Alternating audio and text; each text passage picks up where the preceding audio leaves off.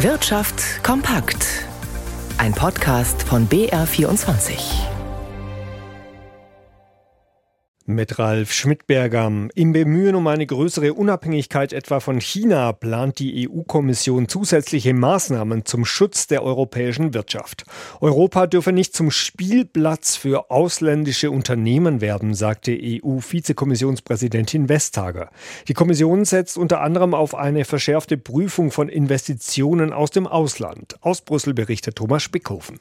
Wer investiert da von außerhalb in europäische Unternehmen? Welchen Einfluss gewinnt er damit? Möglicherweise auch auf wichtige Technologien. Und was wird aus der EU heraus exportiert, was unter Umständen später gegen sie selbst eingesetzt werden kann? Das alles müssen wir stärker kontrollieren, sagt die EU-Kommission, ohne die Idee des offenen Handels und Austauschs von Ideen zu beschädigen. So sollen Investitionen, die von außerhalb der EU in Unternehmen in der Union gesteckt werden, genauer geprüft, Informationen europaweit ausgetauscht werden, jedenfalls in bestimmten bestimmten Branchen.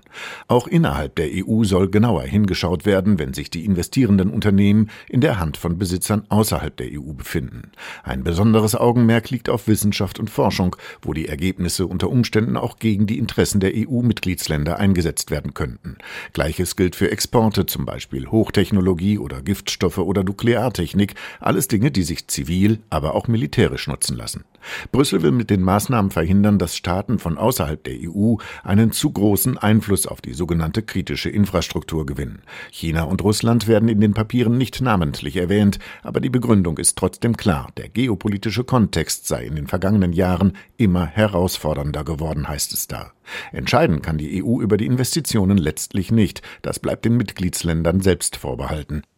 Die deutsche Rentenversicherung Bayern Süd hat im vergangenen Sommer ihre Chefin kurzfristig von ihrem Posten entfernt, ohne dafür öffentlich Gründe zu nennen.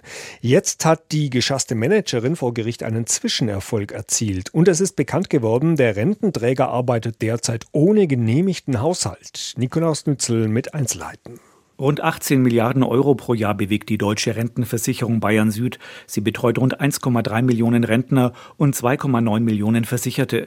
Doch der aktuelle Haushalt hat noch keine Genehmigung durch das Sozialministerium. Denn als der Haushalt im vergangenen Jahr aufgestellt werden sollte, war die Vorsitzende der Geschäftsführung von ihrem Posten entfernt worden. Es gebe aber eine vorläufige Haushaltsführung, erklärte das Ministerium, sodass die DRV Bayern Süd regulär allen ihren Verpflichtungen wie der Zahlung von Renten und Reha-Leistungen nachkommen könne. Hintergrund der Turbulenzen ist eine Personalquerele. Am 20. Juli des vergangenen Jahres hatte die Rentenversicherung der Vorsitzenden der Geschäftsführung Elisabeth Häusler verboten, weiter ihrer Arbeit nachzugehen, ohne dafür nach außen Gründe zu nennen. In einer Eilentscheidung hat das Sozialgericht Landshut dieses Arbeitsverbot jetzt für rechtswidrig erklärt und die Gründe genannt, mit denen die DRV Bayern Süd argumentiert. Sie habe ihrer Chefin grobe Pflichtverletzungen vorgeworfen, ohne diese allerdings zu belegen, entschied das Gericht.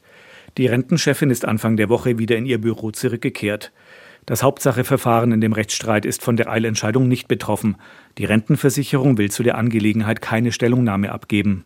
Beim Softwarekonzern SAP stehen durch den verstärkten Einsatz künstlicher Intelligenz tausende Stellen auf dem Prüfstand. Vom Konzernumbau seien etwa 8000 der insgesamt mehr als 100.000 Arbeitsplätze betroffen, sagte Vorstandschef Christian Klein. Stellen fielen in wachstumsschwachen Bereichen weg, wie zum Beispiel der Wartung von Lizenzsoftware. Er hoffe, dass etwa zwei Drittel dieser Mitarbeiter Angebote von SAP wie Umschulungen oder Ruhestandsregelungen nutzten. Da gleichzeitig in zukunftsträchtigen Bereichen eingestellt eingestellt werde, bleibe die Gesamtzahl der Beschäftigten voraussichtlich gleich, so der SAP-Chef weiter. Im vergangenen Jahr hat SAP glänzend verdient. Der operative Gewinn stieg um 13 Prozent auf 8,7 Milliarden Euro, wie der Konzern mitteilte. Blicken wir an die Finanzmärkte, an den Aktienmärkten und an den Börsen insgesamt analysiert man gerade die aktuellen Zahlen zur US-Konjunktur. Ja, wie entwickelt sich denn diese Konjunktur im Moment? Christian Sachsing in unserem Börsenstudio allem Anschein nach gut. Der Einkaufsmanagerindex für die Privatwirtschaft in den USA, also Industrie und Dienstleister zusammen, der ist im Januar um 1,4 Punkte auf 52,3 gestiegen. Die Zahlen kommen vom Finanzdienstleister S&P Global nach der monatlichen Unternehmensumfrage dieses Instituts.